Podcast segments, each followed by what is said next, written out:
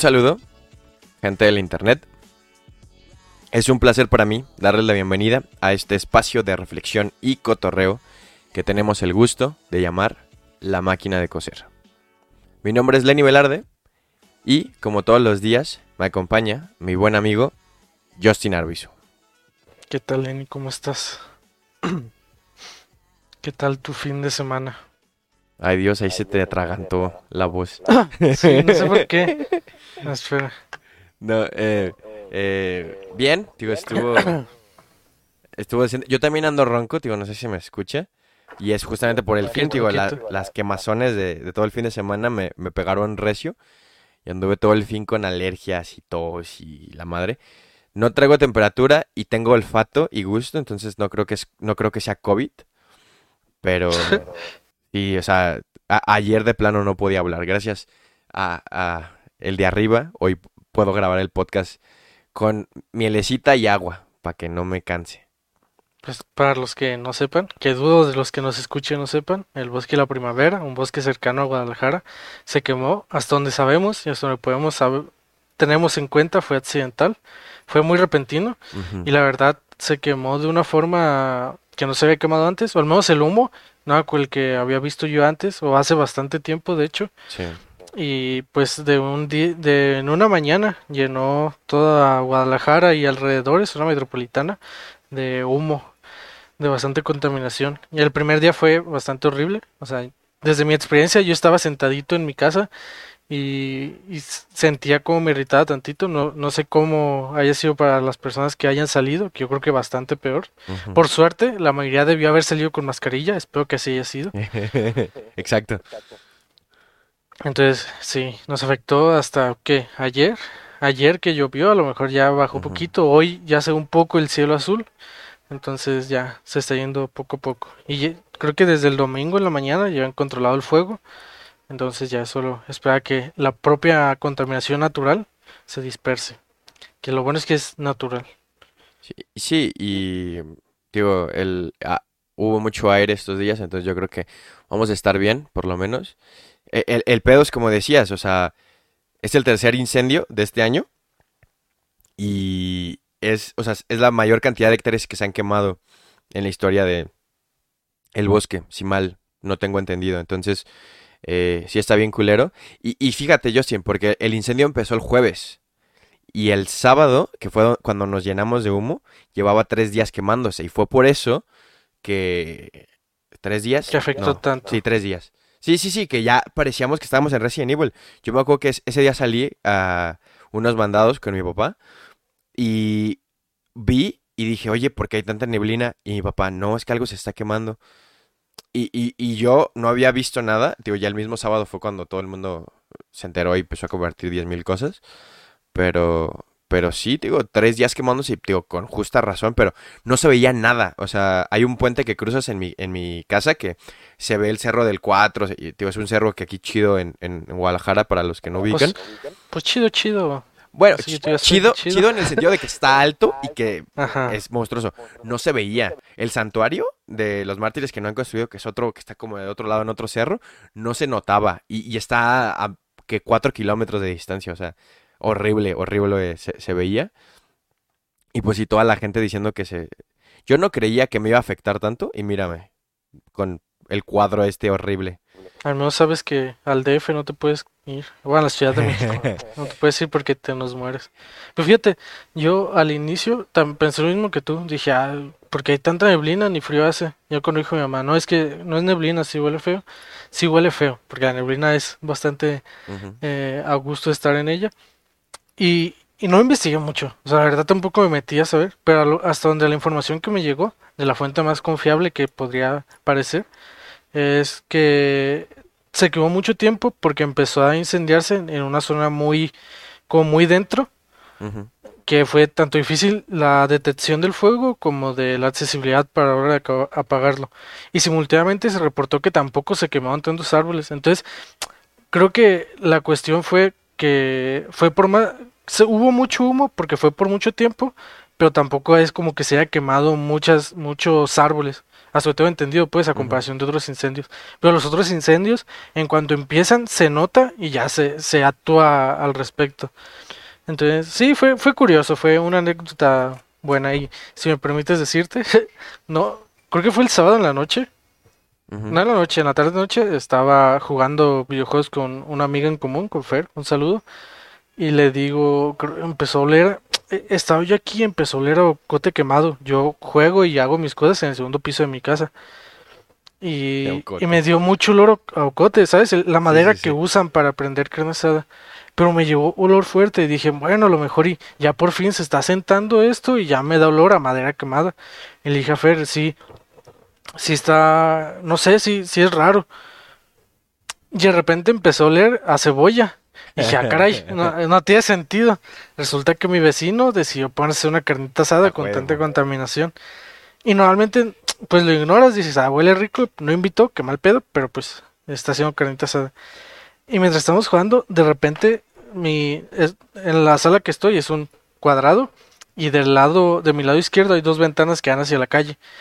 Por la que está más cerca a mí, empieza a entrar, Lenny, una cantidad de humo, pero demasiado, o sea, me llenó la habitación de humo en un segundo.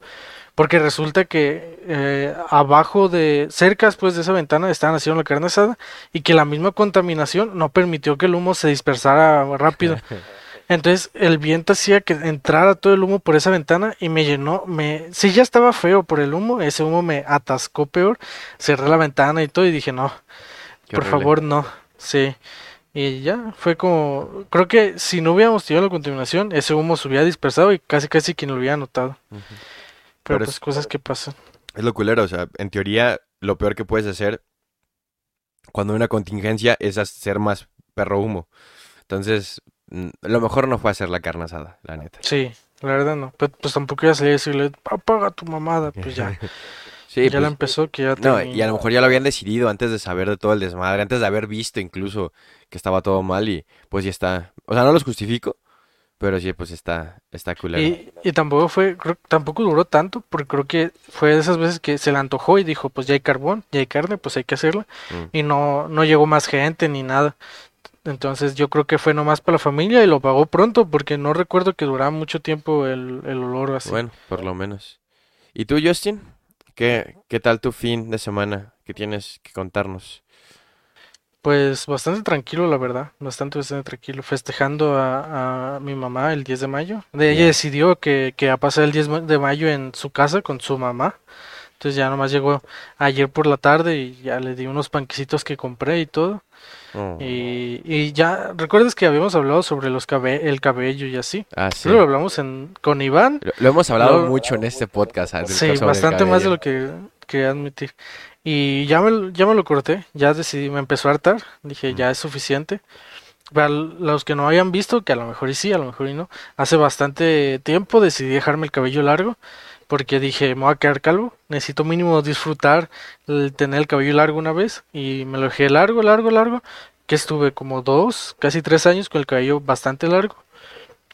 Y la anterior vez que me corté el cabello, la persona que me lo cortó, me lo cortó horrible, pero muy, muy mal. O sea, en, su momento no parecía tan mal y me, me dio igual, pero conforme fue pasando el tiempo se fue notando bastante más que me lo había cortado horrible, pero totalmente horrible. Porque yo tenía el cabello como pues de samurái, por decirlo de una forma, que es ah, con la coleta hacia atrás, pero no tan abajo. Y de cuando fui con ella, ¿eh? Eh, sí. Cuando fui con ella, le dije, ah, pues una... Esa vez no quería el cabello tan largo, entonces fue como de, pues, buscaba imaginación dentro de, de, de ese corte que me dijera algo, no sé. Y yo cuando voy con, con un, un barbero, por decirlo así, es como de, por abajo ya sé que quiero el degrafilado, que el- para las personas que no sepan es como en capas, que se va como difuminando. Ese es el que siempre me hago. Y en la parte de arriba era más un freestyle, dime, dime tus opciones y ya dime qué pedo.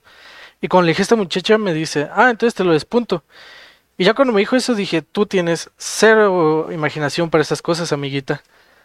Entonces dije, pues sí, despúntamelo. Y, y se lo tomó literal, o sea, lo despuntó solo, Claro. sin darle forma, sin acomodarlo, sin nada. Entonces a la hora de hacerme la coleta de samurái, el cabello estaba chueco. O sea, había partes más largas de lo que debían. Porque cuando, no sé si, si lo has hecho, creo que tú no te lo has cortado así, pero cuando te haces un corte así, el cabello no va parejo. O sea, no se corta parejo porque a la hora de hacerte la coleta todo debe estar al mismo nivel. Entonces, algunas partes están más largas que otras para que la coleta se va bien. Ah, pues ella lo hizo horrible. Entonces, yo tenía mechones de cabello que eran muy largos. O sea, que eran más largos que el resto del cabello. Y estaba súper chueco. Entonces, lo que hacía era peinármelo hacia un lado para que medio me tapara, por decirlo así. Porque si me lo hacía, agarraba en coleta, quedaba horrible. Entonces, fui a una peluquería cerca de la universidad. No sé si la ubicas creo que se llama Mr. Pedro, muy recomendable. Si vas a Cusey y vives por la zona, Mr. Pedro es muy recomendable. Está justo después del Little Caesars, en dirección hacia Cusey. Y tenía algunos pendientes por allá. Y dije, ah, pues voy llegando. De hecho, tuve que matar tiempo para llegar al lugar que abrían. Y el muchacho que me atendió, pues bastante bien, todo tranquilo. Le dije, ah, pues quiero esto, aquello. Y de arriba, pues no sé tanto, no quiero tan largo ni tan corto. Y ya le expliqué lo que me había hecho esta morra, de pues lo que les acabo de contar, que ellos oyentes, de que pues me hizo un desmadre como quiso. Y ya él me fue explicando, sí, tienes esto mal, así, ya sabes, y me fue diciendo qué, qué hizo mal. Y ya, pues sí, nomás en pareja. Sí, sí, porque si le dije es que me lo hizo horrible, sé, hasta donde yo sé, hasta donde la sensación me da. Y me dijo, sí, mira, esta parte te la dejó desconectada, entonces no ve bien por esto, por aquello, así, ya está. Y ya me, le dije, no, pues dale una acomodada. No lo tengo muy corto, o sea, no lo tengo a máquina, fue toda tijera. Pero no, ya lo tengo largo como antes, o sea, ya no paso una coleta de cabello. Ya. Y ahí fue donde concluyó mi etapa de, de experimentación con el cabello. Ya, desde ahora en adelante te vas a quedar calvo. Es, es como el, pues sí. la postulación. no, no, no voy a hablar más de cabello, creo que hemos hablado muchísimo. Tío, qué bueno que ya por fin pudiste resolver tus problemas capilares querido amigo. Eh, pero, digo, sí, del Día de las Madres, o sea, tú le diste panqués, ¿no? Y, o sea, fuera de eso no hubo así como que, ah, hicieron comida o algo. A lo mejor sí en tu rancho, allá con... sí, allá, allá, pues creo casi todas mis tías son mamás. Mi abuela obviamente es mamá. Entonces creo que sí hicieron su comida, su festejo y todo. Pero aquí pues ya me llegó tarde, íbamos a comer sushi, pero como que ya era muy tarde, ya venía muy llena, mi mamá tiene un estómago hiper pequeño, o sea, se llena muy fácil y cuando se llena no, no es de seguir comiendo. Porque obviamente habemos banda, creo que te incluye, que te sientes lleno, pero que se te antoja lo que estás comiendo y sigues comiendo hasta que dices, ok, creo que voy a vomitar si sigo. El fondo sin vacío. Ajá. Exactamente. El, el vacío sin fondo. El vacío sin no fondo. No sé. Creo que es el revés. Entonces al final decidió no pedir sushi y fue que, bueno, pues entendible, comprensible, siga su día. Digo, yo, yo, yo comí pozole el domingo. Digo, aproveché, mi, mi, mi, abuelita ya tiene las vacunas. Este, ya eh, es una cosa menos de que la cual preocuparnos. Entonces, también eso hace como que me siento un poco más tranquilo de, de verlas y todo. Entonces, fuimos a comer pozole. Pero, yo sé que yo no sé, o sea, a la fecha siguen haciendo pozole como si fuéramos un ejército de 40 mil personas. Y hubo tíos que, avisaron que no iban a poder ir. Y mi abuelita hizo como para todos. Entonces, yo me comí dos platos de pozole ese día. Luego, eh, nos trajimos a mi casa pozole. Eh, ayer, porque eso fue el domingo, ayer lunes, comimos pozole. Y todavía sobró pozole, que no voy a comer hoy. ya sería mucho abuso, pero probablemente, eh, porque lo metí al congelador, me lo coma también en esta semana.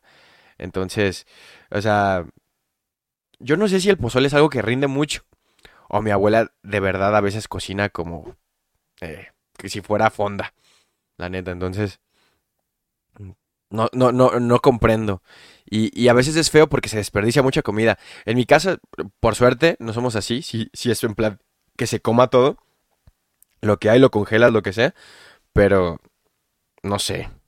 O sea, creo que es algo muy de abuela. Digo, no sé si tu abuela haga lo mismo o, o no.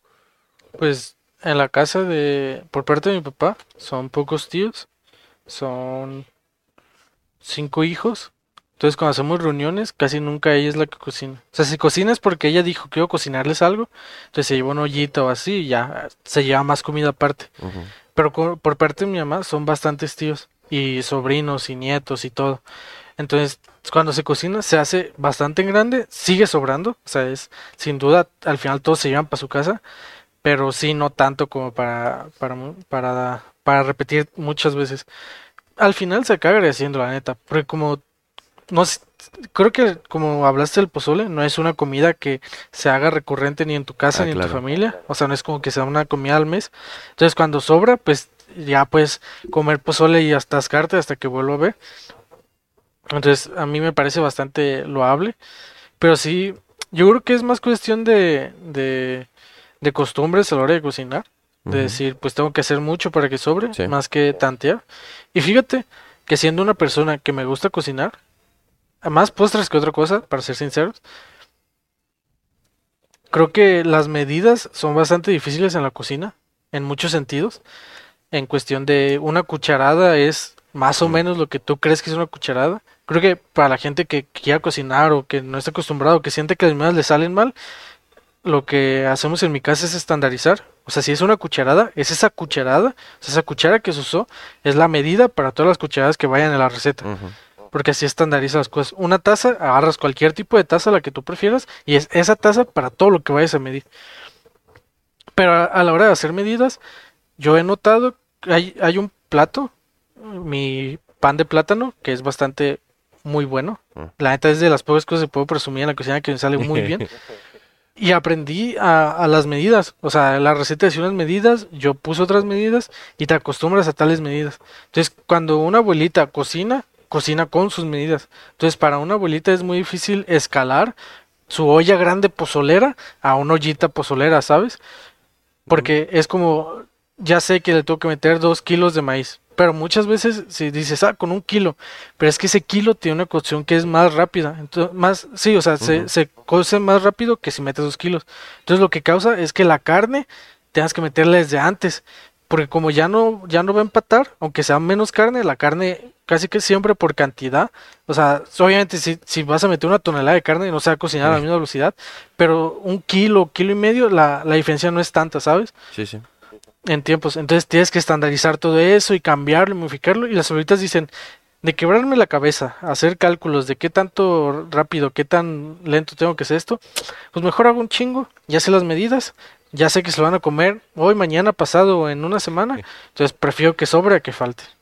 Eh, tío, eh, a lo mejor, digo, es tu caso y a lo mejor el de muchas personas que nos escuchan que el pozole no es algo muy recurrente, pero mi abuelita sí es, o sea, sí es de las personas que dice, "Mm, es jueves, se me antojó hacer pozole y hace pozole.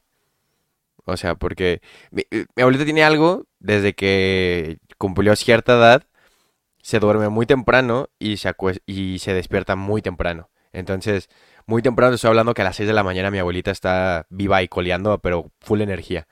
Entonces, es una buena hora para empezar a hacer pozole si se le antoja.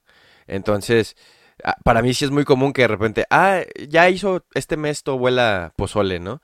Entonces, a lo mejor por eso es que como que no agradezco tanto el, el- las cantidades inmensas que son en los festejos. Eh, pero, digo, ese era el primer hilo que quería agarrar. El segundo, o sea, definitivamente, y más, digo, tú lo, especificaste muy bien. Si lo que te gusta son hacer postres, ahí es donde las medidas sí tienen que ir muy, muy bien. Si no, no te sale, no te cuaja esa madre y no charcha. En mi caso, que lo que más cocino es, pues son, son proteínas o platillos eh, co- combinados o mixtos. Eh, sí, tienes libertad de, de echarle tantito más, tantito menos y ir calando, ¿no? Y decir, ah, en lugar de un bote de salsa, dos botes de salsa, porque lo quiero más aguado. Y va a, va a seguir sabiendo rico, porque es salsa. Lo único que va a cambiar Sí, es la consistencia. Pero hay platillos que si tienen cierta consistencia ya no saben igual. Mm, o sea, sí. Sí, o sea, yo también. O, o sea, es, obviamente, un caldo de pollo con poco caldo no va a saber tan bueno que un buen caldo de pollo caldudo, sabroso con un caldo rico. O, o, por ejemplo, la carne en su jugo, que hasta donde entendido es un platillo bastante típico en, Sí. en Guadalajara. Si tú haces carne en su jugo en tu casa y pones más jugo que carne, no sabe igual. Pero si, y si pones más carne que jugo, tampoco sabe igual. O sea, lo lógico sería, ¿eh? en, en olla, más carne que jugo o más jugo que carne. Ok. Y en el plato, pues teóricamente podrías en los dos casos poner la misma cantidad, ¿sabes? O sea, que la misma cantidad de carne para ambos casos y la misma ca- ca- cantidad de jugo. Pero no saben igual. Porque es como, como químico. Lo sé bastante bien, se diluye más el sabor del, del, del caldo. ¿sabes? O sea, la carne, es, el sabor es más concentrado mientras menos jugo tenga.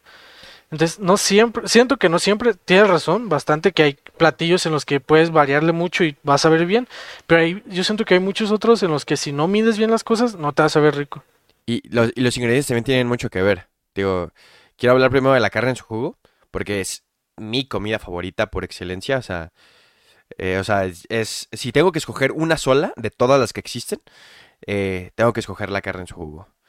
Y, y obviamente sé prepararla y todo. Y, y lo que tiene, lo que dices tiene mucho sentido. Y no lo había pensado en la carne en su jugo. Porque el jugo de la carne, digo, no sé si sabes preparar tu carne en su jugo. Más o menos, tengo las nociones. O sea, eh, po- porque lo interesante es que justamente tú en la olla, digo, no sé cómo lo hagas tú, pero como yo lo hago es que la carne sola, con pura sal y pimienta, eh, la coces sola, eh, con una olla tapada. Entonces, literalmente, suelta un chingo de jugo esa madre. Pero jugo a veces de que incluso tapa la carne. Y burbujitas acá. Entonces, tienes que echarle exactamente la cantidad de salsa, que en este caso es salsa de tomate verde, exacta con cilantro para poder este combinar ambos sabores y que siga sabiendo al jugo de la carne, pero también sepa ese saborcito rico del tomatito y el cilantro que es muy característico y es muy sabroso de la carne en su jugo. Ah, y desde aquí, gente, si ustedes siguen echándole tocino a la carne en su jugo desde el principio, No, no, Eh, no. eh, eh, o sea, con todo respeto la receta, y yo sé que mucha gente lo hace así, pero prueben dorar el tocino aparte y echárselo Sí, sí, sí, sí. O sea, sí, sí, sí. es, es una de las mejores cosas que existe en la, en la historia de la humanidad. Y una carne en su jugo sin cebolla guisada no es carne en su jugo. Lamento decirse. Y sin- para mí, el otro, otra cosa que tiene que ir casi siempre, o la mayor, la mayoría de las veces, son frijolitos.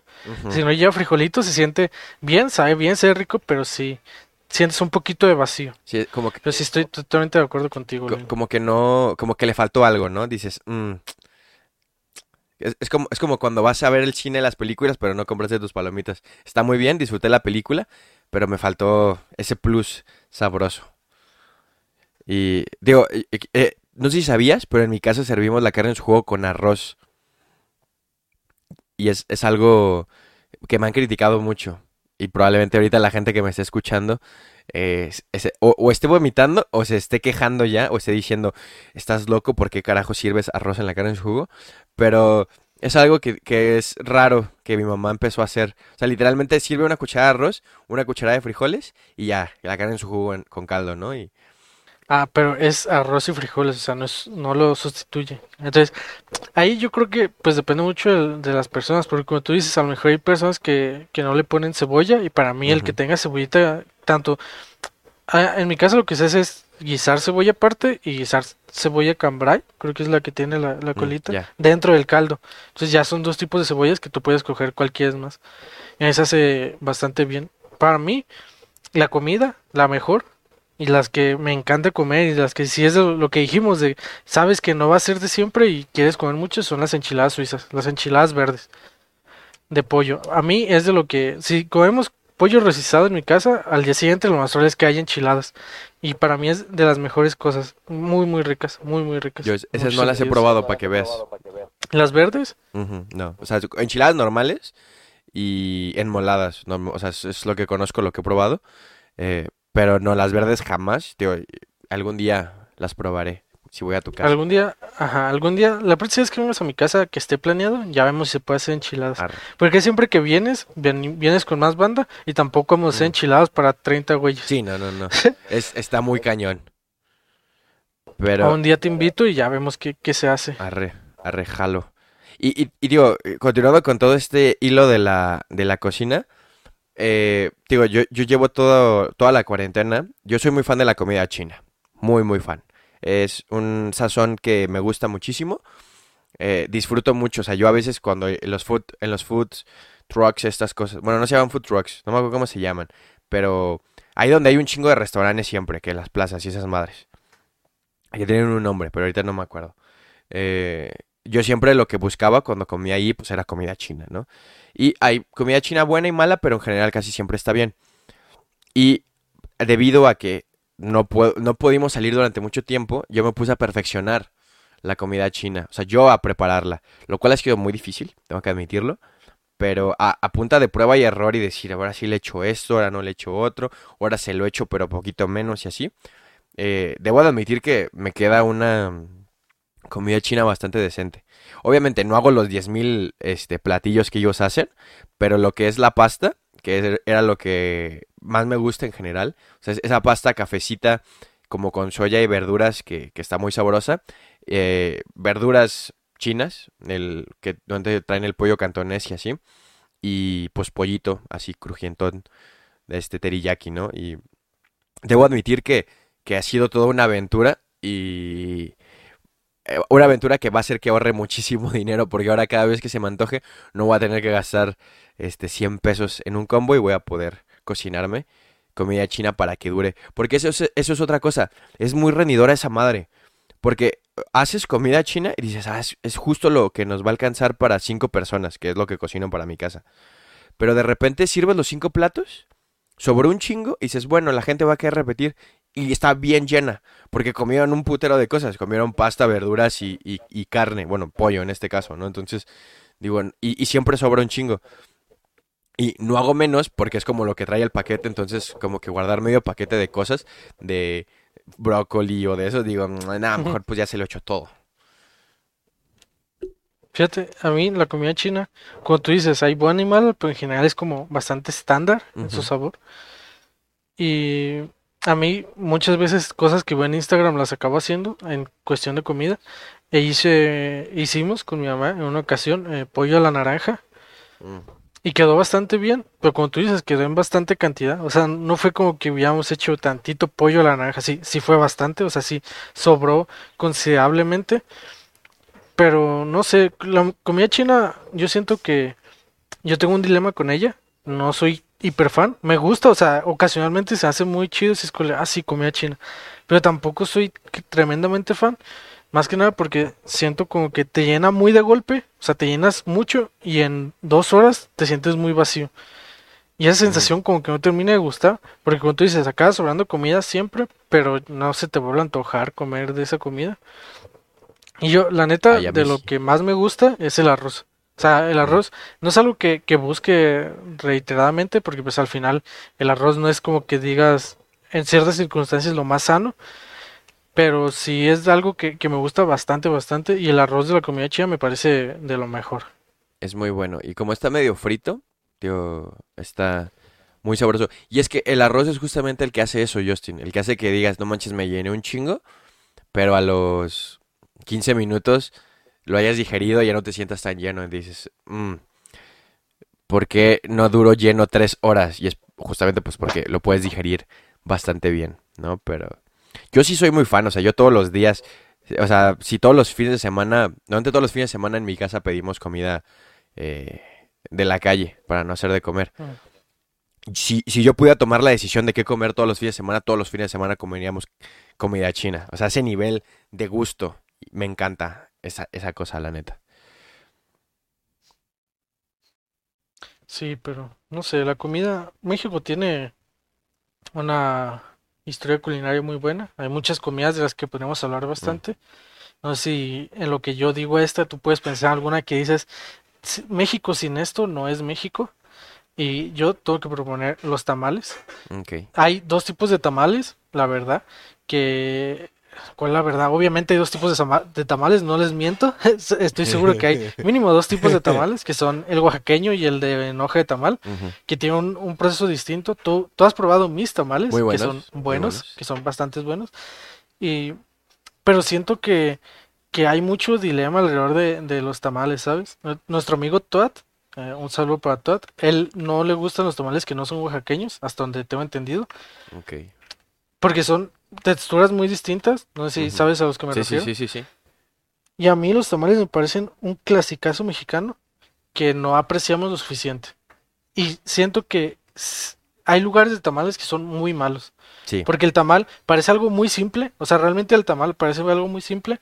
Si piensa eso, lo reto que haga tamales. No es simple ni fácil. Pero alrededor de ello hay como a la hora de vender, porque hay muchos lugares donde venden tamales, es como los tacos, es un clásico encontrar donde sea tamales. L- las medidas, las cantidades, el cómo se hace, el sabor, varía mucho dependiendo del lugar. No hay una receta fija como para decir, ah, los tacos son así, los ta- las, la carne en su jugo es tal o cual. Los tamales son muy, muy variados, demasiado. Entonces siento que te puede crear una muy mala experiencia ir al lugar incorrecto, lo suficiente Sí. como para no comer tamales en un buen rato, y simultáneamente lo inverso. Pero para mí los tamales, no, fíjate, nunca lo había pensado, para mí los tamales son más de noche que de día. O sea, para mí son más Mm. para comidas que para cenas que para comidas. Y para cenas se me hace una cena bastante pesada. Muy pesada. O sea, es pura masa, carbohidrato full. Ah, yo amo los tamales. O sea, bueno, creo que en general amo comer. Y eso me hace amar muchas comidas. Pero e- es que ti- tiene algo muy particular, este, los tamales. Yo, yo el tamal de hoja de, de maíz, me gusta dorarlo en el comal. O sea, eso, no sé, le- creo que le da un, un toque extra chido. Pero el oaxaqueño no, el oaxaqueño siento que así saliendo de la hoja es como sabe más rico, la neta. Y yo, eh, tú no sé si sabías que en, en Cusey una chava vendía tamales oaxaqueños. Creo que no. Ca- Casi nunca llegué a comer eh, Mm. cosas de Kusei. Había una chava que, literalmente le, decías, oye, me traes, y traía, y traía una hielera con un chingo de tamales. Y deliciosos. Digo, yo creo que ese, ese periodo ha sido el que más he comido tacos, digo, tacos, tamales oaxaqueños. Pero, pero, o sea, concuerdo contigo. Hay muchos sitios donde comprar tamales, donde comerlos, pero eh, es muy difícil encontrar un buen sitio y un buen sitio que le haga justicia al tamal y que tenga variedad, porque eh, a mí lo que no me gusta es cuando llegas a un lugar donde hace tamales y nada más tiene tamales rojos. Y es como de, bro, O rojos y yo, verdes. yo quiero un verde, un- uno de pollo o algo así. Una costillita, los dulces. Ah. Y fíjate, los dulces, siendo que es el mayor dilema. Porque es como que difícil hacer un tamal dulce que esté rico y que no se vea mal. No sé si me explico. Sí, es que Porque se hay ven tamales de feos. piña. Eh, hay tamales de piña que es a- un amarillito bonito. Y lo pruebas y sabe tantísimo a piña sintética que dices, oh Dios, qué Sí. asco. Y hay de fresa que nunca saben a fresa, que les tienen que poner pasas o algo así para, para compasar y que te sepan a algo. Y, y el, pues, el famoso el de elote, que creo que es el más digerible. un- Pero hay gente que lo hace con mucho elote y parece que te estás comiendo el... se hace muy pastoso. Ajá. Eh, se puede mucho elote ser muy pastoso. Fíjate, ese, ese tipo de tamal, el del que hablamos del, del de hoja de maíz, ¿lo has probado frito? Pues te digo, a mí O me sea, gusta porque- dorarlo en, en olla. No, no, no, no, no. no. En- no en comal, en frito, en aceite. Así, o sea, literalmente como si fuera una, un- una Sí, sí, sí, sí, sí. garnacha, así. psh, Sí, sí, sí, en aceite. Me acabas, ¿Lo has probado así? acabas de hacer que quiera probarlo. No, nunca lo he Es, hecho. es muy rico. Obviamente son igual del día anterior, porque pues cal- en caliente no se puede. Y es preparación así sen- sencilla, lo metes en aceite, se dora, se calienta, le haces una costrita alrededor bastante No eh, frita y el centro está muy caliente, está es de los mejores. A mi mamá le encanta hacer así los tamales cuando quedan o en el comal, el comal sí es muy clásico, pero fritos, obviamente es una pasadez, o sea, es freír pollo ya frito casi casi, o sea, ya es ya es un exceso, Es pero es muy bueno. pero suena Sí, delicioso. pero es muy muy rico, la neta sí. Sí lo recomiendo totalmente. Yo, digo, no sé si a lo mejor vas a decir que los tuyos o los de tu mamá o, o no sé, pero yo el mejor tamal que he probado es de plantas. Mm, Eh, y, Mm. y, digo, y no sé si sea porque estábamos muriéndonos de hambre o porque literalmente eran muy buenos, pero eh, una de mis muchas experiencias en esta vida haciendo cosas que no sé cómo rayos terminé haciéndolo, yo estaba en Oaxaca eh, ayudando al sismo del 2017 en unas brigadas que se llevó a la universidad. Y ya veníamos de regreso de estar dos semanas allá y estábamos muertos de hambre, no había comida en el camión, nos habíamos acabado toda la comida que nos habíamos traído. Y le compramos toda una, o sea, íbamos nosotros por carretera y vimos a una señora que vendía tamales en la carretera. Paramos el camión, le compramos la olla completa. Eh, o sea, estuvimos a, a nada de decirle cuánto por la olla, pero ya con todo y la olla. O sea, porque no queremos que nos lo sirva, no traemos el, el- el itinerario y todo. Y la señora así, es que no se los, no les puedo vender toda la olla. Y yo así como, ¿por qué no? O sea, ok, no la Eh. olla, pero simplemente vacié la olla aquí en estas bolsas que le damos. Y la señora no quería vender toda la olla de tamales. Porque luego dice, ¿y luego qué voy a hacer? Eh, ¿Qué voy- el clásico. ¿Qué luego, voy ¿qué a ¿qué voy a vender? Y yo, pues se va a su casa, doña. ya el día ya lo tiene, lo tiene pagado. Al final no quiso vendernos todos los tamales y tuvimos que pararnos, orillarnos y decidir y contar cuántos queríamos y todo. Pero, eh, o sea, y los compramos sin saber de qué eran, solamente queríamos alimento.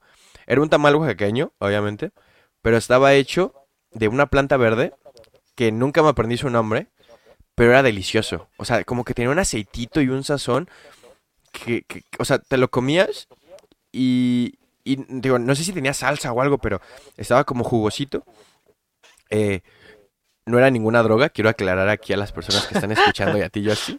Eh, No eran tamales no, espaciales. no eran tamales espaciales, era como acelga o algo así. Luego, eh, una chava ahí que sabía más de la región nos explicó que es una planta que crece ahí en el, en la zona.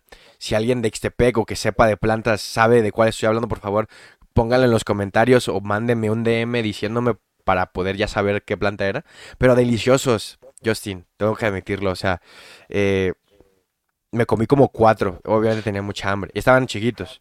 Este, pero yo nunca he probado un tamal igual de bueno. Y eso que he probado tamales muy buenos. Muy, muy buenos. Fíjate que alrededor de esto, siento que muchas veces, y no lo notamos, hay algunos tipos de comida que requieren un contexto para disfrutarse bien. O sea, un cerealito por la mañana puedes desayunártelo tú solo, callado, en silencio, y está bueno. Pero una carnita asada no es lo mismo si no sientes ese barullo a tu alrededor de gente queriendo la carne, ¿sabes? No sé si me explico a, a lo que voy con mi punto. Sí, sí, sí. O sea, yo, sí, yo entiendo que el contexto agrega valor a la comida. Eh, pero, pero es como un valor agregado. O sea, siento que la comida como tal, o sea, yo amante de la comida, eh, o sea, yo sí me pondría a hacer una carne so- so- asada yo solo por el simple hecho de querer comerme un bistec asado. Pero, o sea, estoy de acuerdo contigo, pero es, no sé, siento que, que la cantidad, la... Porque la carne asada, sinceramente, es carne. O sea, es carne que puede ser en tu comal, en tu, en un ollito, en una cazuela o así, o sea, es Mm. carne tal cual. Sí. Pero lo que le agrega es todo lo que, más bien, lo que lo hace mejor es todo lo que le agregas alrededor de las salsas, las tortillas, las quesadillas, eh, que el chorizo, que aquí y acá. Y si haces, haz- si haces eso tú solo, es demasiada comida. O sea, no, no hay forma de que lo hagas en cantidades individuales que quede rico. Sí, tendrías que, O para mí siento que, que es- es- no quedaría, ¿sabes? tendrías que comprar muy poquito de todo y se vería raro. Sí. Y si compras mucho, te quedaría demasiado y te acabarías ah, odiando. Y siento que hay comidas que, como el menudo. El menudo para casa está bien, pero un buen menudo te lo comes ahí mismo. Sí. Y es un menudo hermoso. Es una cosa muy grasosa, demasiado grasoso el menudo, demasiado. Es bastante pesada para hacer un desayuno. Nunca lo he comido estando crudo, quizá debería intentarlo. Creo que es la, la mejor forma de, de comer menudo. Pero sí, o sea, siento que hay comidas que sí son muy del contexto. Y digo, eh, aquí qui- quiero hacer un comentario y luego te quiero hacer una pregunta para que... O sea, primero te voy a hacer la pregunta para que lo pienses y luego voy a hacer el comentario, Ok. ¿vale? La pregunta es, para que lo vayas pensando, es...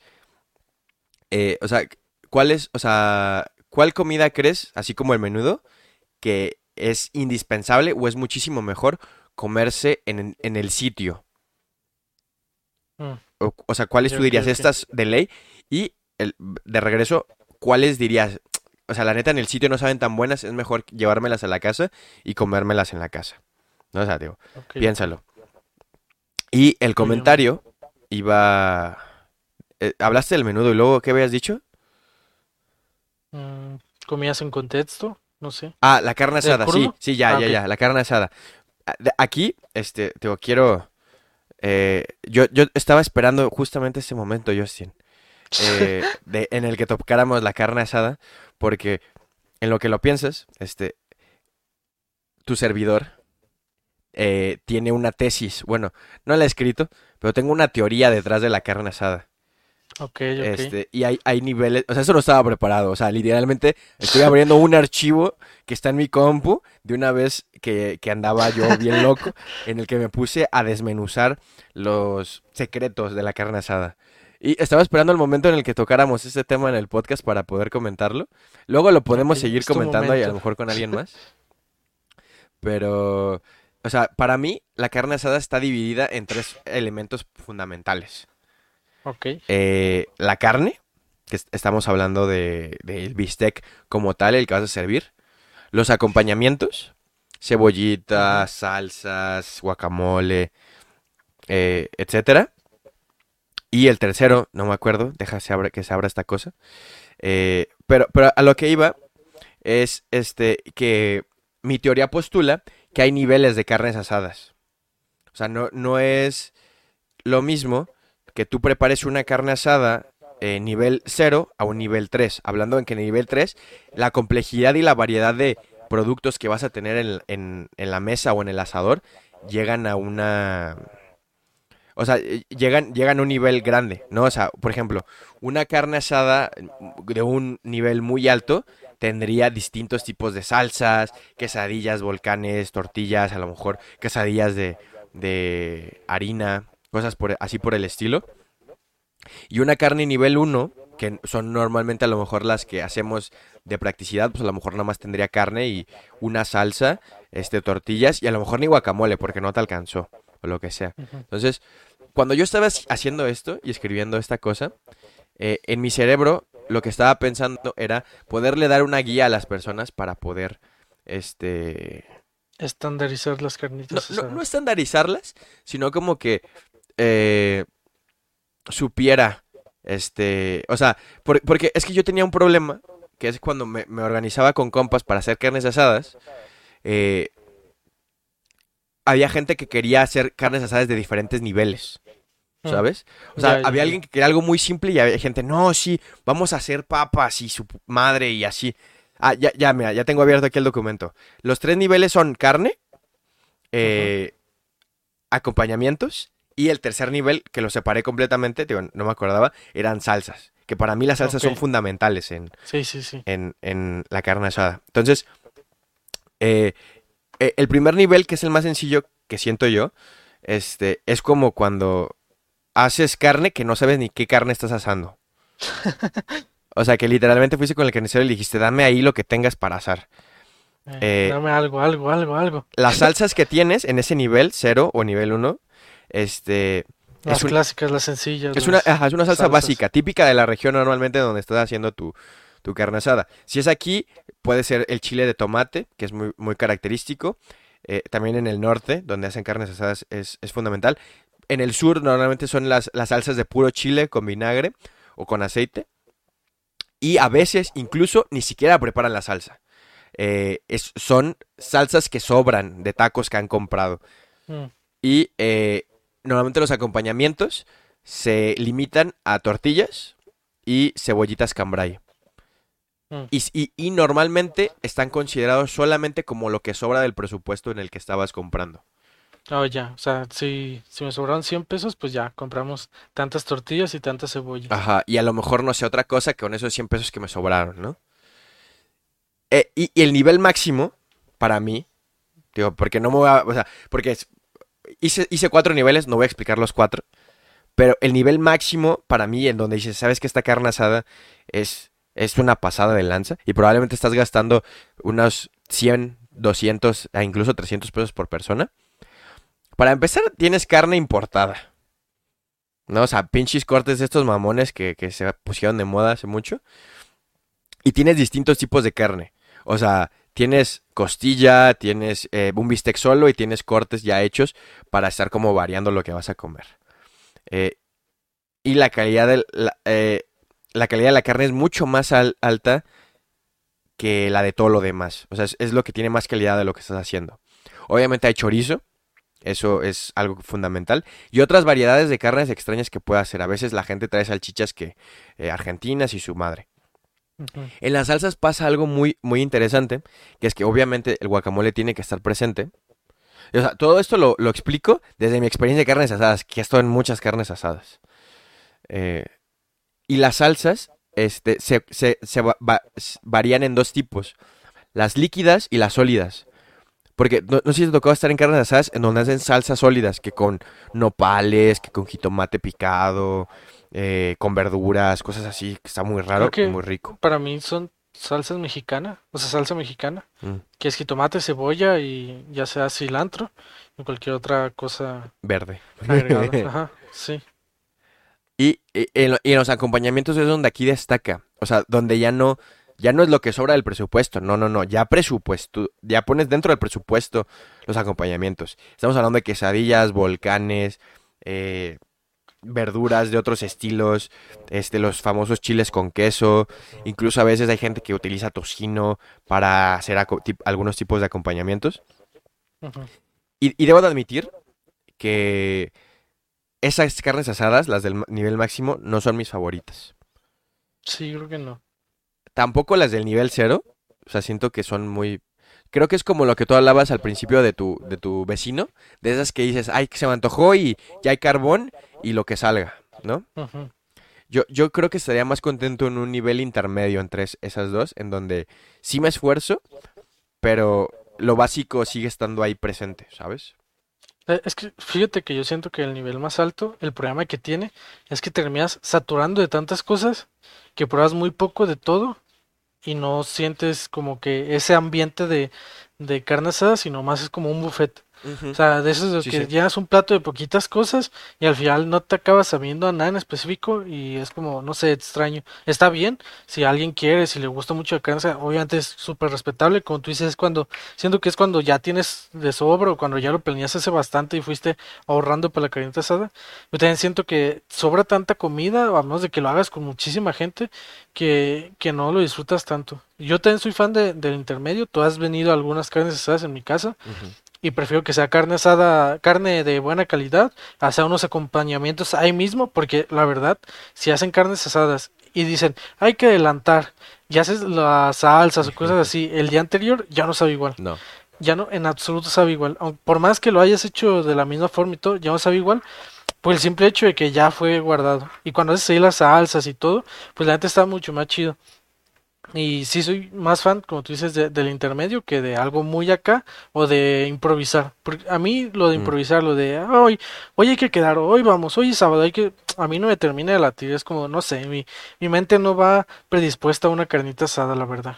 Sí, o sea, co- como que, o sea, yo necesito máximo, bueno, más bien, no, mínimo, unos tres, o sea, si nos vamos a juntar el sábado, que nos hayamos puesto de acuerdo mínimo el viernes por la mañana para hacer la carne asada. Porque El así de que el mismo noche. sábado, mm, como que tampoco a mí me termina de convencer que, o sea, yo diría, ok, hay que quedar, pero pues no, no comamos carne asada, comamos otra cosa. Que, que siento que ese, superpoder solamente existe en el norte, el poder hacer la carne asada, o sea, y, y- y supongo que es simplemente por la, la manera de acceder a buenos productos, este, y a lo mejor también incluso el presupuesto que se tenga a la mano, pero yo no sé cómo le hacen en el norte para que ahorita yo te diga, hey Justin, hay que hacer una carne asada y en dos horas tengamos todo lo necesario para hacer una muy buena carne asada. Fíjate que yo creo que es repetición. O sea, porque es como, Mm. como la costumbre, pues. O sea, es allá, quiero pensar, nunca he estado, que es muy común decir, pues una carnita asada. Sí, es muy común. Entonces, como estás acostumbrado, ya sabes cómo reaccionar rápido. O sea, ya sabes que vas a ir a tal lugar a comprar tal carne, a tal lugar a comprar las verduras, a tal lugar. Entonces, se hace más simple porque ya estás acostumbrado a las cosas que hacer.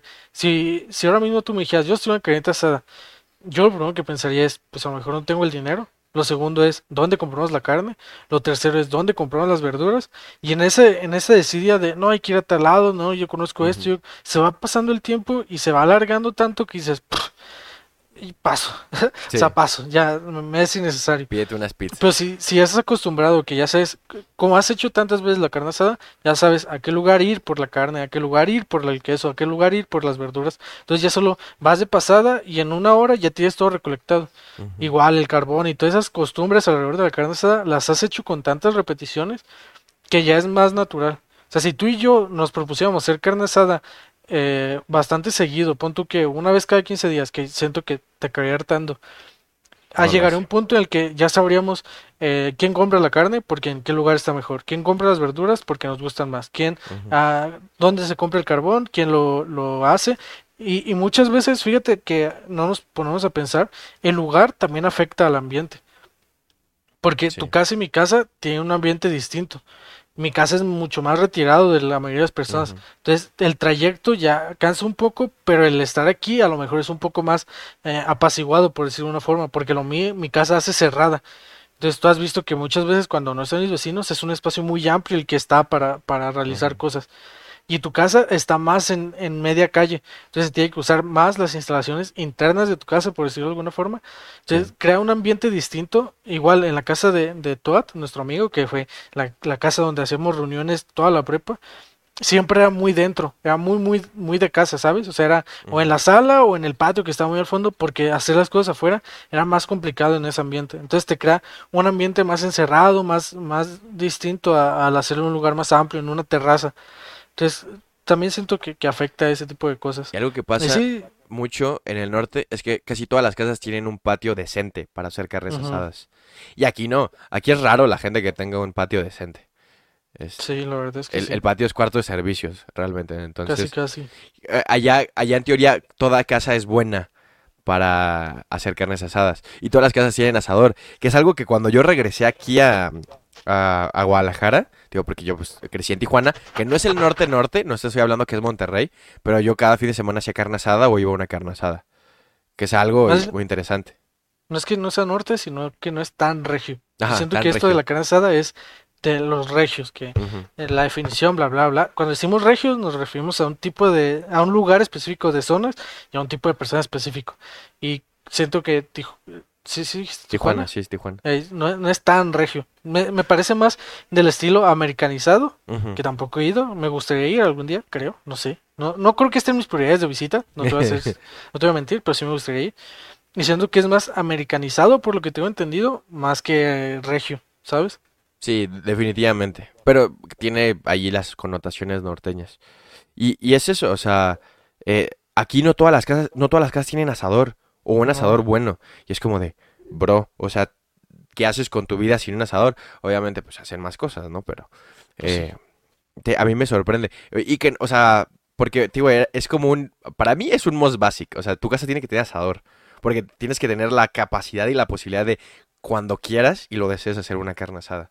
Pero pues tal vez esas no son las pues, prioridades de todas las personas. Volvemos a las costumbres. Como estás acostumbrado, a casa teniéndote que alguien lo tenga o que alguien te lo preste o así. Y respondiendo a la pregunta que me hiciste antes de este tema de la carne asada, creo que mis opciones son la comida china. A mí no me gusta mucho comer comida china en el lugar. Siento que si es buffet, te acabas hartando muy rápido, sales de ahí, das 10 pasos y ya te la, ya lo digeriste y tienes hambre otra vez. Y en tu casa siento que tienes más como tranquilidad al respecto. Y el otro, dependiendo mucho de quién los haga, dónde los compras y todo, los tacos. Pero siento que hay tacos Mm. que es mejor comértelos ahí que llevártelos a tu casa. Mm, Me parece una, una respuesta concreta. Digo, hay, hay más comidas, estoy eh, consciente de eso, pero eh, creo que escogiste dos, dos muy interesantes. Hay gente a la que le gusta comer tacos en casa, digo, yo, yo he tenido esa conversación antes, que los disfruta más. Yo en lo particular no, y, y digo, yo agregaría las mías. Eh, yo creo que la comida de cenaduría, o sea, lo general garnachas, quesadillas, tacos y esas cosas, Sí, sí. sí. Está rico, pero yo no lo disfruto en mi casa. O sea, yo tengo que ir en situ, ahí, pedir mi agüita de Jamaica y, y estar ahí y lo que sea. Creo que es diez mil veces mejor. Y no se compara con comerlo en casa. Y, Pues, ¿qué te parece si les dejamos? Ah, no, pues sí, ah, pues sí, y sí, digo, te me falta la otra, la pizza. Yo creo que el mejor sitio para comer pizza es en tu casa. O sea, yo no iría a un restaurante a comer pizza. La neta. Yo recuerdo haber ido de las veces que fuimos a la FIL, que es la Feria Internacional del Libro que se celebra en Guadalajara. De esas veces que nos dijeron, ah, les damos boletos gratis y X, whatever. Haber comido pizza en el Pizza Hut que está ahí en, en, Ah, en Plaza del Sol. en Plaza del Sol y no recuerdo haber sido una experiencia que diga, uy, hay que repetir, la verdad. Recuerdo haber ido a algunos otros sitios por Santuario, así, no se hace como que algo que diga, uy, hay que repetir comer pizza. Sí, prefiero que sea en casa, más cómodo, estás cotorreando, más sencillo. ¿Qué te parece si les dejamos esta interacción a nuestros oyentes? Adelante. Nos pueden comentar en YouTube, en Spotify no, en YouTube sí, nos pueden comentar por nuestras redes sociales cuáles comidas consideran ustedes que es mejor para comer en casa y cuáles consideran que es mejor para comer en ese lugar. Porque puede variar, a lo mejor alguien nos dice, ¿saben qué? Yo los tacos en, en, en puesto los odio, los aborrezco, pero los tacos en, en mi casa los prefiero. No, no se sabe, hay muchas opiniones, muchos puntos y a lo mejor nos convencen de, de nuestro error. Me parece Y adecuado. Y, por o, el día de hoy, ¿traes alguna noticia, Lenny? ¿Algo de sí, lo que quieras hablar? o sea, sigue habiendo malas noticias en el mundo. Las voy a dejar para el final. Eh, pero, la- o sea, hoy, hoy quería traer una noticia cagada y, y la encontré, que era algo que- de lo que ya quería hablar. Digo, pero en el capítulo pasado con Moy, este, creo que no entraba y, y me parecía más importante simplemente mencionar lo que estaba pasando en, en Colombia, que sigue pasando, y el, el incidente de la línea 2. Pero, digo, para, no- para que no se apague, porque eso está muy cagado y no sé si tú lo habías escuchado, eh, una persona en Argentina compró el dominio de google.ar, que es google.argentina, básicamente. Lo compró y de una forma legal se hizo dueño de ese dominio por unos cuantos minutos. Yo- ¿Hasta qué? ¿Lo habías escuchado o no? No. Ok. Eh, el vato se llama Nicolás Curoña. Y, Ok. digo, eh, eh, él cuenta la anécdota de que empezaron a, a circular por internet de que el sitio de Google.argentina estaba caído y la gente no podía ingresar a Google en Argentina. Entonces, eh, él, siendo consciente de, de, pues, un poco de las redes, se dio cuenta de que no aparecía porque el dominio no estaba pagado. Entonces Mm. se metió a, a un sitio donde compras dominios de ahí de- del gobierno argentino y lo vio, lo vio para comprarlo. Y dijo, arre, lo pago. Por la módica cantidad de 20 dólares lo pudo comprar. Ok. Este, y al principio le parecía muy divertido y se le hizo gracioso. Después, digo, y es, es lo que él, él menciona, que cuando le llegó el recibo a su correo y se dio cuenta que en verdad lo había comprado y que de verdad era suyo, empezó a entrar en pánico. Dijo, ¿qué, qué carajos acabo de hacer? Y, eh, o sea, el, el cuate, pues literalmente pudo comprar este, el dominio de Un Google. dominio de Google. Eh, lo que pasó después es que a las horas eh, se lo quitaron, este, pero así, o sea, de la nada ya volvió en operación Google, ya él no es el dueño del dominio, este, pero no le han regresado su dinero. Entonces, eh, o sea, es- fue algo muy cagado y este, todo resulta que fue un error de Google Argentina y de la empresa esta que vende los dominios, en el que se supone que debió de haberse hecho el pago recurrente, pero al no No se hacerse, este, el error hizo que se pu- pusiera la venta pública. Entonces, el querido este Nicolás se aprovechó y se convirtió en una persona muy famosa, eh, al menos un poco en Latinoamérica. Digo, yo sí vi mucho mame alrededor de eso. eh, y está muy cagado. A mí me intriga saber cómo te lo retiran.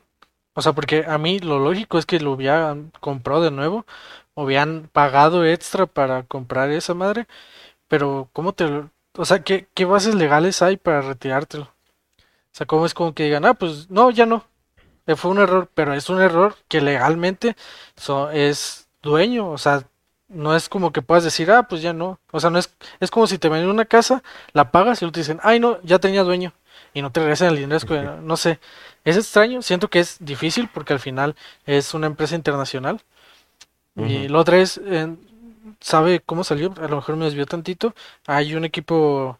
Ah, sí, todavía hay un equipo de, de esports, de deportes electrónicos, que tuvo muchos problemas eh, alrededor de ellos. Creo que sí te había contado de él. Mm, sí. Una larga historia que a lo mejor algún día contamos cuando se, se concluya esto, porque sigue sin conclu- ser concluida. Dentro de todo esto, resulta que uno de los que era codueños estafó, dijo que iba a pagar y no pagó al final. Entonces, lo que, lo que a mí me, me, me venía mucho a la cabeza es qué haces legalmente. Porque el equipo estaba en Latinoamérica. Los equipos a los que estafó, unos jugaban en la Liga Mexicana, otros jugaban en la Liga Argentina y otros en la Liga Chilena. Y otros equipos en México, o sea, tenía varios. El, el codueño era Argentina, pero el dueño original era español. E- Era de Argentina y el otro era de español. Y la pregunta es, legalmente, ¿a dónde, a dónde vas? O sea, porque en España no puedes intentar juzgar a un argentino. y tú como español no tienes este derecho sobre la ley argentina en tal caso. Entonces es como dentro de esas cosas que son medio turbias a la hora de lo legal, porque en, en tal caso a quién a la ley de quién te atienes. Porque a lo mejor hay una ley en Argentina que dice que si no hubo un contrato firmado por ambas partes, bla, bla, bla, bla, no aplica. Y en España sí aplica. Entonces como que muy turbio. Pobre, pobre sujeto que perdió 20 dólares pudo haber ganado mucho porque lo de los dominios es algo que desde que el internet comenzó empezó a generar, generar dinero sin que la gente se diera cuenta. La persona que compró el dominio pizza, el dominio automóviles, el, varios, varias personas que compraron dominios por 10 dólares lo vendieron a millones de, de dólares ya después. Para la gente que no sabe, tú puedes poner en, tu buscador pizza.com y te va a redirigir una página. Ese es un dominio. El poner tu nombre.com, o sea, literalmente puedes poner tu nombre.com y si hay un dominio que lo que lo tenga alguien es una te redirige una página poner eh, lennyvelarde.com también es un dominio entonces todos esos dominios tienen un precio por decirlo así depende de la importancia que tú le des. Obviamente hasta donde tengo entendido no sé si es el de pizza o el de autos cuando lo escribes te redirige a un menú de varios servicios que son los que pagan tal dominio. O sea, tú pones pizza.com y te pone Pizza Hut, Domino's Pizza y Papa John's y varias cosas entonces, me parece triste que no le hayan dado ni sus 20 dólares, porque aunque haya sido un error, legalmente lo compró. O sea, no hizo nada ilegal, no hackeó nada, no hizo nada que digas, ok. Entonces, supongo que tampoco le importará tanto haber perdido 20 dólares, más que por la anécdota. Entonces, me parece como raro esto de las leyes entre naciones y que no haya nada que pueda legislar a, intermedio entre ellos. está raro, o sea, digo, normalmente todas las, este, o sea, existe un Google Argentina. ¿No? En este caso, ellos sí podrían ampararse ante la ley argentina, pero creo que el tema de los esports sí está un poco más turbio y a lo mejor no está tan bien implantado y también regularizado a nivel internacional con los distintos países. Entonces, o sea, lo que él, lo que él sí debió hacer es haber firmado, o, o, como consejo para la gente que nos escucha, si van a firmar algún contrato con una empresa multinacional, eh, la razón social de la empresa con la cual están firmando un contrato, busquen que sea del país en el que están viviendo. Porque en teoría, digo, no sé nada de leyes, pero mi lógica me dice que si es un contrato de una empresa que no está en el país, va a ser imposible que ese contrato sea válido de alguna manera para ti en el país en donde vives. A menos de que haya una ley internacional que yo dudo y eso. Ya luego traeremos un abogado aquí a que nos hable de leyes y a lo mejor nos pueda resolver estas dudas. Y ahorita, mientras hablaba y te escuchaba, eh, digo, quería ver si había habido ya una resolución o algo, porque esto pasó hace ya varias semanas. Eh, y no, o sea, no, parece ser que no ha habido nada, o no puedo encontrar nada. Este, y, y, ya, ya entendí más bien qué fue lo que pasó, Justin. Se venció, o sea, Google había comprado ese dominio como por cierto tiempo, eh, y ellos pensaron que era infinita la compra, pero en realidad había vencido un día en particular y así fue como se pudo hacer. Y resulta que no es lo único que ha pasado. En Estados Unidos pasó exactamente lo mismo, pero ese no fue el google.usa, fue el google.com el que compró directamente. Uh. Pero sí ya pasó hace mucho, muchísimo antes. Entonces, eh, desde aquí, gente que se encarga de los dominios de empresas, este, si no lo han renovado Cuídenlo. Revisan fechas. Este, si no, luego yo me voy, a hacer, me voy a hacer dueño de google.mx, entonces ya yo no se los voy a devolver. Van a ver. quiero, quiero tres bitcoins a cambio. Uy, qué moneda tan extraña, la verdad. Sí, sí, sí, pues más fácil. Es que así no pago impuestos, yo sé. Ah, también. Pero, y digo, yo lo único que quería agregar de las carnes asadas es, les regalo una última idea en esta querida semana. Este, alguien por favor emprenda un negocio que eh, te venda todo para hacer una carne asada a domicilio. kit. Eh. Va a ser mucho dinero. Así, kit para hacer carne asada. Y yo lo compro con una app y me llega a mi casa y ya puedo hacer mi carne asada. Ahí se los dejo. Yo no lo voy a hacer, háganlo ustedes. Denme ese lujo. Muchas gracias. Y dan un descuento a, eh, los oyentes. ya digan que vengan, si vienen, dicen que vienen de máquina de coser, si eso se logra, pues ya un descuento, ¿no? Y nos patrocinan también, si se hacen eh, millonarios. Fíjate que eh, me parece buena idea. A lo mejor tenías que hacer costos y ver cuánto saldría. Pero el ahorrarte el ir a buscar la carne, las verduras y todo eso puede ser muy, muy buena idea. Sí, que yo pique un botón y tenga todo para hacer mi carne asada en mi casa. El sueño Y hasta te rentan el asador y Ah, es- todo, eso, no eso sé. sería un plus muy grande. es- es- Sería muy perro, la Sí, neta. sí. Eh, háganlo, háganlo. Y Por ya favor. Nos, nos avisan cómo les va. si no triunfa, no fue nuestra culpa, que No, claro. solo es una idea. Aquí estamos aventando a lo loco. ¿Y algo más que quieras mencionar, Lenny, en este día? Eh, pues digo, nada más la triste noticia de, de estos chicos que fueron secuestrados en su lugar y ya fueron encontrados asesinados. Esto sucedió justamente después de lo que pasó la tragedia de, del tren. Entonces no lo pudimos comentar en el episodio pasado, pero no quiero pasar de, de lleno otra vez más aquí. Eh, ya mencionamos lo del bosque también. Digo, vivimos en tiempos muy feos y muy tristes. Están pasando muchas cosas. Hay un meme en particular que me, que me hace reír, pero al mismo tiempo creo que tiene mucha lógica, que es, ya no quiero vivir acontecimientos históricos. Ya no. Entonces, eh, desde aquí, pues el mayor pésame a las familias de estas, de estos, porque son hermanos, eso es lo más culero, Justin. O sea, una Pues, mamá, Está culero todo, Lenny. una mamá, sí, o sea, pero para mí lo más culero es que una mamá perdió a sus tres hijos un día en particular. Sí. Entonces, como ella, pues hay muchísimas madres que no han- saben nada de sus hijos o que se los han asesinado con todo esto a lo largo de, de este México horrible en el que vivimos. Y eh, pues nada, o sea, recuerden, hay que respetar su luto. Yo sé que estamos muy hartos, que queremos gritar y todo, eh, pero todos los movimientos que podemos hacer, las y todo eso, tienen que ser aprobadas por la familia, tienen que ser respetadas su luto. Si ellos no quieren marchar, eh, estamos en, no estamos, nosotros no tenemos derecho para hacerlo si ellos no lo quieren, porque al final de cuentas es su dolor que se permea en nosotros, pero tenemos que respetar esas cosas y pues esperemos a que pase su duelo y a que ellos nos indiquen y decidan qué es lo que, que quieren hacer con esta injusticia y saben que los vamos a apoyar. Bueno, además toda la raza que le encanta tirar desmadre y gritar las exigencias, ahí los vamos a apoyar. De mi parte, pues dar pésame a la, a la familia. Es un momento muy difícil, como tú dices, no es la pérdida de uno, es la pérdida de tres. Este, lo que les quiero recomendar es eh, cuestiónense. Está bien lo de salir a gritar, está bien quejarte, está bien todo lo que se hace, porque al final, cuando te quedas callado, haces menos, literalmente haces menos.